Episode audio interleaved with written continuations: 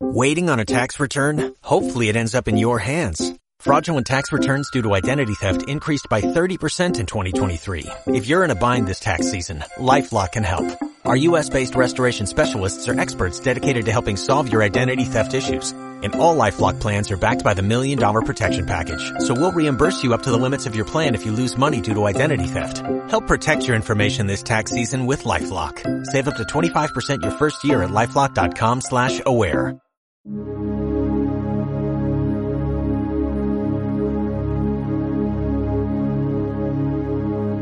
humanidad siempre se ve sacudida por tragedias.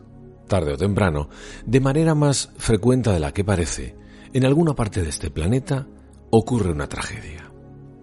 Muchas son inevitables y prácticamente impredecibles, como una súbita erupción volcánica. Otras, sin embargo, se ven venir. Y de este segundo tipo ya hemos puesto sobre la mesa más de un ejemplo en este podcast. El ser humano a pesar de reconocer y ser consciente del camino al que le lleva alguna de sus acciones, sigue hacia adelante, no se detiene y continúa dando pasos, pensando que el desastre no va a ocurrir o que le tocará a otro. En esta edición de Por qué no decirlo, nos vamos a Aberfan, en Gales, Reino Unido. En 1966, el pueblo tenía como una de sus actividades principales la minería. Aunque la industria del carbón ya estaba en decadencia y se abría paso la del petróleo, este pueblo aún mantenía su producción y esa producción era parte de la vida del día a día doméstico de todos los vecinos. El viernes 21 de octubre de 1966, Aberfan sufrió una de las mayores desgracias de la minería en el Reino Unido. Eran las nueve y cuarto de la mañana, cuando miles de toneladas de carbón, barro y escombros procedentes de una mina cercana se deslizaron montaña abajo por la ladera de Menthir. La catástrofe, que alcanzó de lleno dos escuelas del pueblo, provocó al menos 144 muertos, de los cuales 116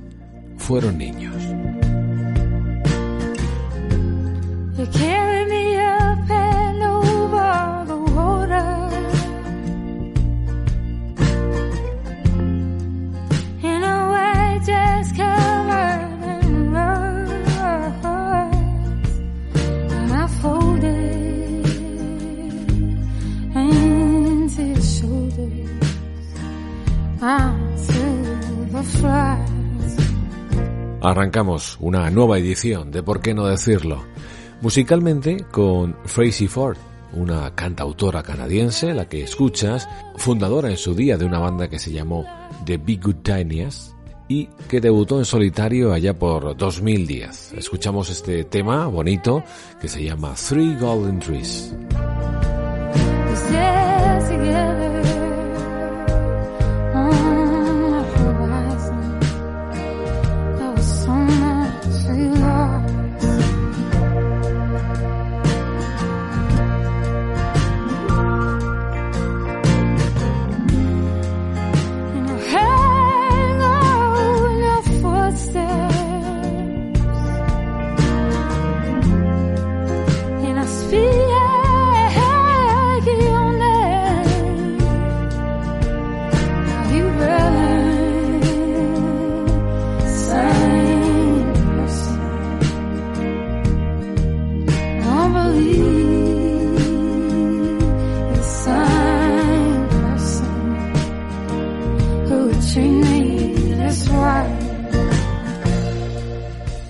La principal fuente de ingresos de Aberfan era la mina de carbón de Menthir Vale. Tenía 100 años de antigüedad. La mina empezó a funcionar en 1869. Por aquel entonces, el pueblo tenía una fonda para los granjeros de la zona. En 1966, en el pueblo vivían unas 5.000 personas, muchas de las cuales, buena parte de ellas, trabajaban precisamente en torno al carbón. Conviene saber ciertos datos, por ejemplo, que el río Taf atraviesa el pueblo de norte a sur, que al oeste hay un terraplén para eh, una vía de tren, que también hay un lecho de canal en desuso y que ambos van en paralelos al río, y que a partir de 1910 los restos de esa mina de carbón, que hasta entonces se situaban al este del valle, empezaron a colocarse al oeste. En 1966 se habían hecho con los restos, con los desechos, hasta siete colinas con un total de dos millones de metros cúbicos. Dos millones de metros cúbicos de desechos. En ese momento, la única que estaba en funcionamiento o la que se usaba era la colina número 7, que tenía una altura de 34 metros.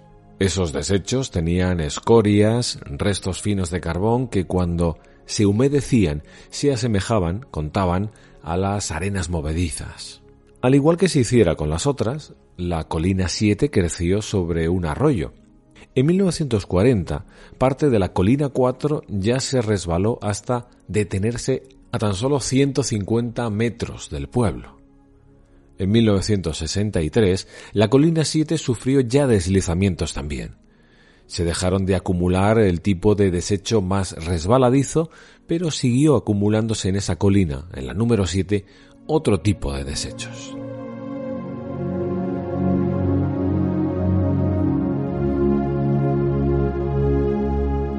Más factores a tener en cuenta. Aberfan es una zona donde llueve. Llueve mucho. Y sufrió inundaciones los 13 años anteriores a la catástrofe. Se podía comprobar habitualmente cómo el agua del río corría negra. Se protestó, pero no se tomó ninguna medida. De las precipitaciones registradas en octubre de 1966, la mayoría tuvieron lugar la semana de la tragedia, y de hecho, la noche del 20 al 21 de octubre, la columna 7 disminuyó hasta en 3 metros su altura, empezó a deslizarse. El 21 por la mañana, los trabajadores del turno de mañana llegaron a la colina número 7 a eso de las siete y media y descubrieron lo ocurrido durante la noche. No había ningún teléfono en ese lugar, así que no se podía dar parte de lo que estaba pasando con, con cierta rapidez se envió a dos personas al pueblo para informar del asunto y se decidió que no sería de momento nada más ese día. El 21 de octubre había empezado siendo un día radiante, aunque con un poco de niebla, la misma que no permitía ver la cima de las colinas de la mina. Después del amanecer se habían registrado más movimientos en lo alto de la colina número 7, y poco después de las 9 hubo más, pero en esta ocasión lo que se movió fue una parte de los componentes que formaban aquella enorme masa, que prácticamente se hicieron líquidos y que provocó una fuerza que hizo moverse a otras partes todo el material acumulado. De esta manera, a las nueve y cuarto, una lengua de barro empezó a correr hacia abajo, formando olas de seis a nueve metros de altura y alcanzando una velocidad de entre 18 y 50 kilómetros por hora, una distancia aproximada de 500 metros. La parte que no se había licuado, la parte más espesa, flotaba encima de los elementos que sí se habían eh, mezclado con la enorme cantidad de agua. De pronto se oyó un rugido estremecedor. Los testigos describieron como mm, un avión volando abajo, un trueno o incluso un tren corriendo sin control. Aquello era imparable. El agua se escabullía y parte de la masa recuperó sus anteriores propiedades. Desde lo alto de la colina, los trabajadores de la mina veían todo aquello sin poder hacer nada por evitarlo.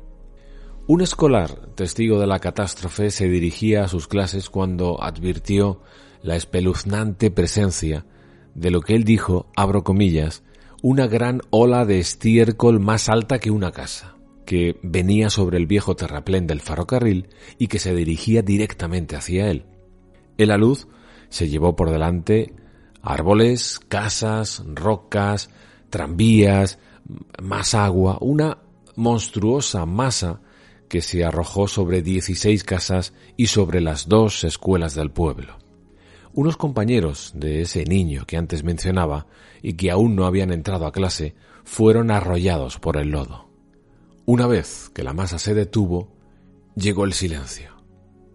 De los más de 100.000 metros cúbicos de desechos de la mina que se escurrieron, 40.000 se depositaron sobre una parte del pueblo. Una ingente cantidad de personas acudió a la escuela, excavando eh, a la carretera para tratar de rescatar al mayor número posible de criaturas. Pero también hay que decirlo, no se recuperó a nadie con vida una vez que pasaron las 11 de la mañana. Hubo 38 heridos, varios de gravedad. El número de fallecidos se estimó en torno a 144 y lo más sangrante, lo más doloroso de esas 144 víctimas, 116 eran niños de entre 7 y 10 años. 109 eran alumnos de la Penn-Glass Junior School. También murieron 5 maestros, 33 personas que pasaban por el lugar, hay que decir que el impacto de la avalancha o la asfixia fue el motivo principal del fallecimiento de todos ellos.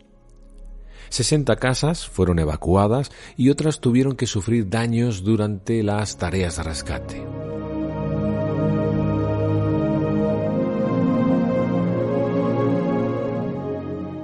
Uno de los paramédicos del ejército territorial que participó en el rescate encontró un reloj que dejó de funcionar a las nueve y quince, hora de la tragedia.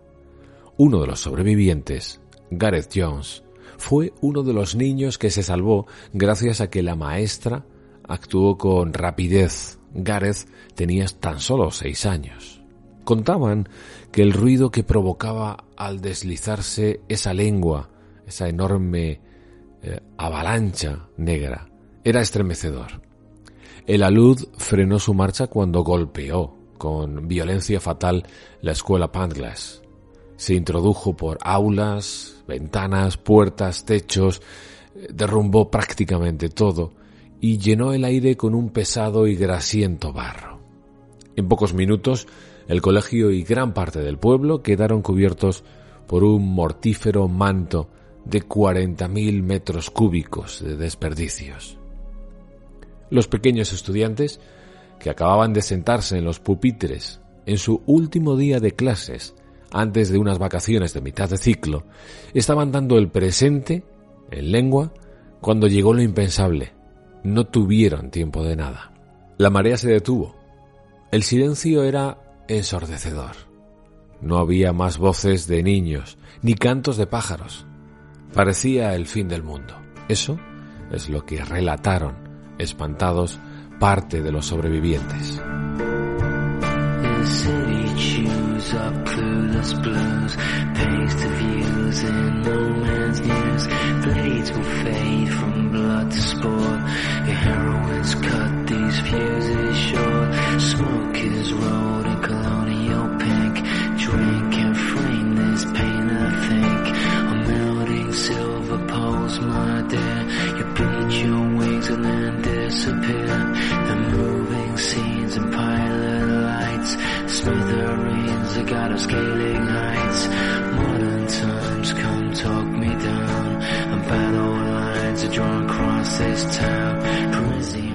False Flags, un tema claramente antibelicista, viene bien en esta época, un tema que habla de falsas banderas, de esas falsas banderas detrás de las cuales simplemente suele haber intereses económicos o políticos, de esas falsas patrias que a muchos les interesa incentivar, pero por su propio interés, no por el del pueblo. De eso habla este tema que apareció en el álbum Collected, un recopilatorio de los Massive Attack.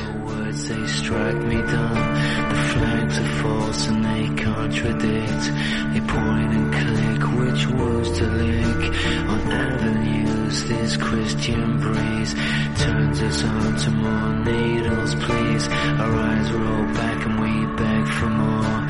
We phrase this skin and an underscore. The cage for war, you spin and bleed. The cells you fill, screensavers feed. The ghosts you breathe, the soaps that you write. The graceless charm of your gutter snipes. The moving scenes and suburban nights. And smithereens, God of scaling heights. Modern times come talk me down. A battle lines are drawn across this town.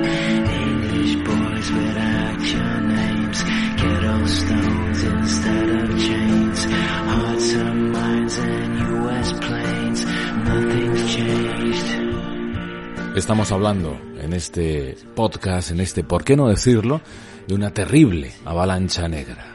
Eran, como decíamos, las nueve y cuarto de la mañana de un neblinoso y húmedo viernes 21 de octubre de 1966, cuando el agua acumulada en la escombrera de una mina de carbón empezó a empujar piedra caliza, residuos químicos, barro y rocas hacia el valle se deslizó por la ladera llevándose por delante todo, absolutamente todo, lo que había en el trayecto. Por la propia inercia de la caída, la masa de escombros fue multiplicando su tamaño hasta convertirse en una monstruosa pared de lodo y de piedra de más de 9 metros de altura que se movía a una velocidad de hasta 50 kilómetros por hora y que se dirigía inevitablemente hacia la población, hacia el pueblo. Durante años hubo alertas que los responsables no escucharon. Podemos hablar una vez más de indolencia, ignorancia, inoperancia o quizás de todo eso junto. En los años 40 se cavó un canal de drenaje y en noviembre de 1944 ocurrió la primera llamada de atención. Una de las pilas de la mina de carbón se deslizó 500 metros por la ladera de la montaña hacia el pueblo. Pero en esa ocasión hubo suerte. Se detuvo milagrosamente a tan solo 150 metros del pueblo, pasó el susto y, bueno, ahí quedó la cosa. Nada se hizo. Más tarde, en 1963, hubo otro corrimiento. A pesar de ello, otra vez no se tomaron medidas suficientes. Los residentes se quejaban y alegaban que, además de ese peligro, cada vez que había inundaciones, el agua era terrible. El agua del río, el agua del entorno se volvía negra y grasosa. Pues bien, entre julio de 1963 y marzo de 1964, el Consejo Municipal del Condado mantuvo correspondencia con la Junta Nacional del Carbón sobre, abro comillas, el peligro que la lechada de carbón se vierta en la parte trasera de las escuelas de Panglas, una escuela a la que acudían 240 alumnos. Se puso por escrito que había un peligro y que ese peligro amenazaba a las escuelas, a los niños. La carta, que a toro pasado casi casi puede parecer premonitoria, mencionaba específicamente el colegio que sería el epicentro del drama un par de años después. Resulta demoledor saber que hubo quienes veían con claridad la amenaza de una mortal avalancha.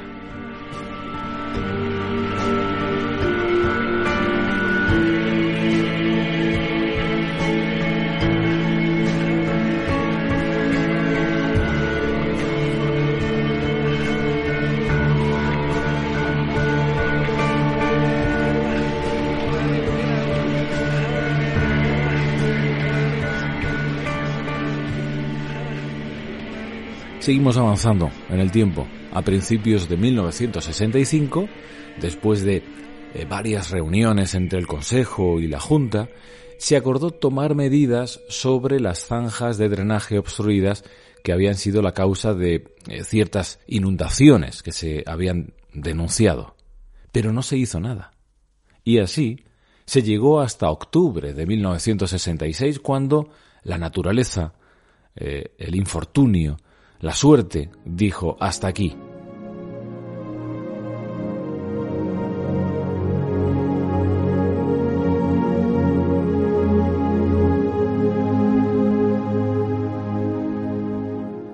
Brian Williams, un alumno sobreviviente que tenía siete años en ese momento, dice que su maestra, al escuchar el terrorífico sonido del exterior que parecía un avión aterrizando, les dijo que no se preocuparan, que eran truenos.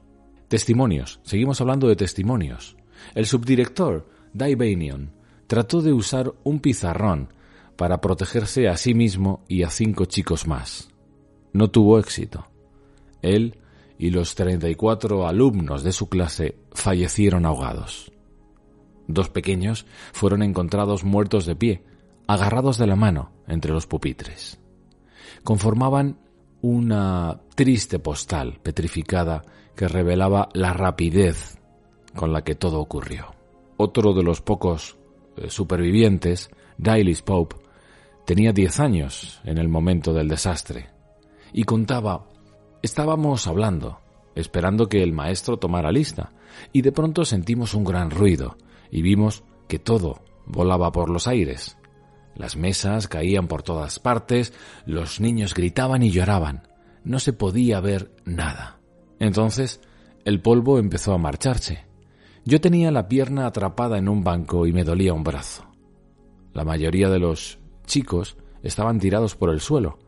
El maestro también, y aunque tenía una pierna aprisionada, pude soltarme y rompió una ventana de la clase con una piedra.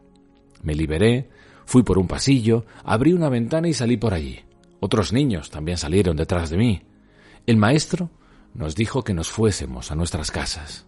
Se habían salvado por solo unos pocos metros.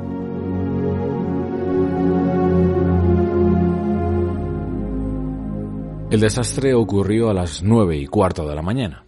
A las nueve y veinticinco la policía ya estaba alertada. Se le alertó por una llamada telefónica de un residente contando que había ocurrido un desprendimiento de tierra sobre la escuela Pantglass. La catástrofe tan temida durante años había ocurrido. A las 9.40 habían llegado los operarios de la mina de carbón dirigiendo las primeras excavaciones, conscientes de que algo mal ejecutado podría provocar el colapso de los escombros. Había que operar, pero con cuidado. Había gente, había gente atrapada y no se sabía si con vida o no. Trabajaron en grupos organizados. Luego llegaron los bomberos, la policía, algún turista, más residentes. Unas dos mil personas empezaron a cavar con mucho cuidado, movían el material a mano o con herramientas de jardinería. Sabían que trabajaban contra el reloj. Las primeras víctimas de los escombros de la escuela llegaron a un hospital cercano a las nueve y cincuenta. A las once, Jeff Edwards fue el último niño en ser rescatado con vida, a las once de la mañana.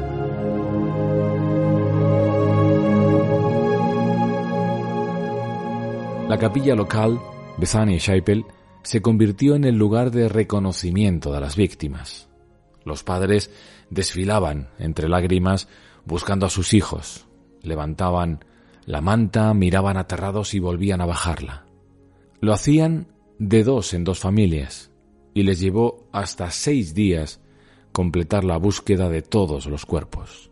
El 25 de octubre de ese año, de 1966, el secretario de Estado para Gales designó formalmente un tribunal para investigar este desastre. La investigación oficial culpó a la Junta Nacional del Carbón por haber sido extremadamente negligente e ignorante. Pero nadie fue despedido, nadie fue multado, nadie fue sentenciado, nadie pagó por aquello. El mismo día de la avalancha, además, se creó una fundación, la Fundación para la Memoria del Desastre de Aberfan, una fundación que intentó recaudar dinero, cuidar de los heridos, y hay que decir que les fue bastante bien. En pocos meses juntaron una suma equivalente a lo que hoy podría ser entre 15 o 25 millones de euros. Las donaciones llegaron prácticamente de todas partes del mundo. El caso también se llevó al Parlamento británico para que se aprobara una nueva legislación sobre la seguridad pública respecto a minas y canteras.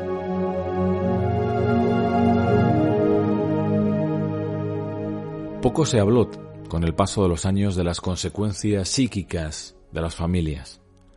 No solo de las familias que perdieron hijos, sino también de aquellas cuyos hijos se salvaron, pero que se sentían culpables y incluso hablaban y algunas mm, dieron testimonio de que se sentían envidiadas por tener a sus hijos vivos. Un drama que llega hasta nuestros días. Esta tragedia también afectó a la imagen pública de la mismísima reina Isabel II, porque a pesar de la magnitud de la tragedia, 144 muertos, 116 niños, durante los primeros días la reina se negó a visitar el lugar. Envió en cambio a su marido, Felipe de Edimburgo, y a Lord Mountbatten. También su cuñado, el marido de la princesa Margarita, Armstrong Jones, era galés, era fotógrafo, también fue por su cuenta en tren. Él le escribió a su mujer, a la princesa Margarita, contándole cómo la escena presenciada era lo más terrible que había visto en su vida. Esa decisión de esperar el momento para ir a consolar a las familias le pesaría a la reina Isabel II por siempre. Mm, hubo muchos críticos, hubo mucha gente del pueblo, hubo muchos británicos que la pintaban como una reina distante, que no quería mm, mezclarse con el pueblo en esas duras circunstancias. El 29 de octubre, ocho días después, casi se vio obligada a ir hasta la escena de la tragedia. Allí fue cuando mm, leyó un mensaje que ponía de parte de los niños que quedan en Aberfan, un mensaje que le había entregado una pequeña niña junto con un ramo de flores, cuando las lágrimas se agolparon en los ojos y la reina lloró en público. Ese desconsuelo, esa conmoción, bueno, pues humanizó a la reina Isabel II y sintieron por fin los habitantes de allí que la reina estaba allí, que estaba con ellos. La reina no olvidó ese pueblo, ese trauma, y ha intentado enmendar su error en reiteradas oportunidades. Volvió a Aberfan tres veces más, en 1973, en 1997 y la última en 2012 para inaugurar una nueva escuela primaria. Lo había prometido, dijo en su día que volvería en más ocasiones y, eh, bueno, pues han sido tres de momento.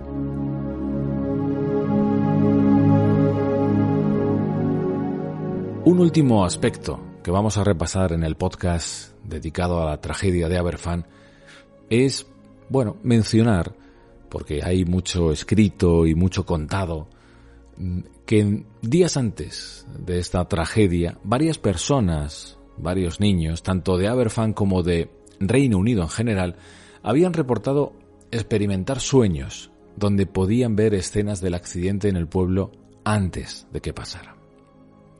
Este eh, fenómeno, pues no habría tenido demasiada importancia o no habría tenido mayor evidencia científica, de no ser por el médico y psiquiatra John Barker, del Hospital Selton, que en ese momento se trasladó al pueblo.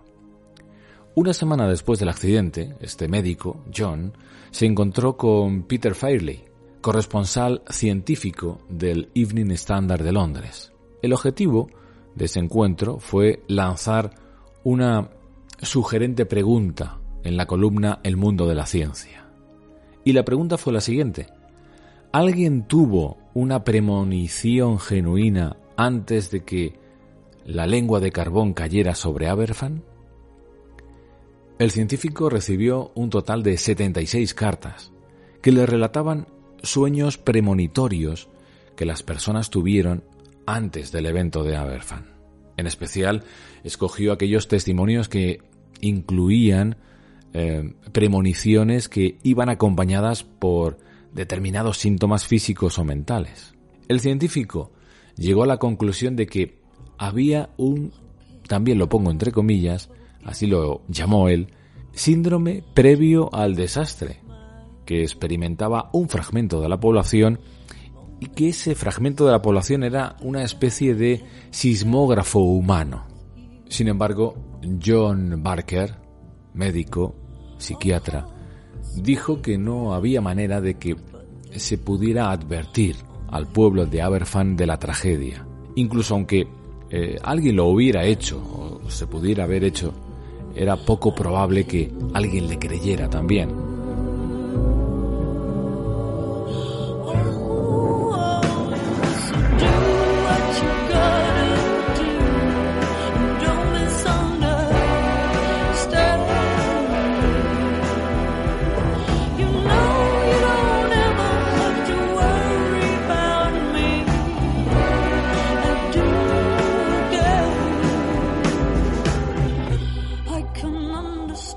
Beth Gibbons, junto a Rustin Man, el nombre tras el cual se oculta Paul Webb, que fue pilar en su día del grupo ochentero Talk Talk, que construyeron una obra musical en forma de disco la que fuera vocalista de los Portishead, Beth Gibbons, junto a Paul Webb, un álbum con elegancia, siempre elegancia por delante, que se llamó Out of Season. Una canción, esta, Tom the Model, que nos sirve para despedir musicalmente esta nueva crónica, este nuevo ratito frente al micrófono de por qué no decirlo. Siempre es un placer contar con vosotros y vosotras al otro lado. Los saludos afectuosos de Javi Sánchez. Hasta la próxima.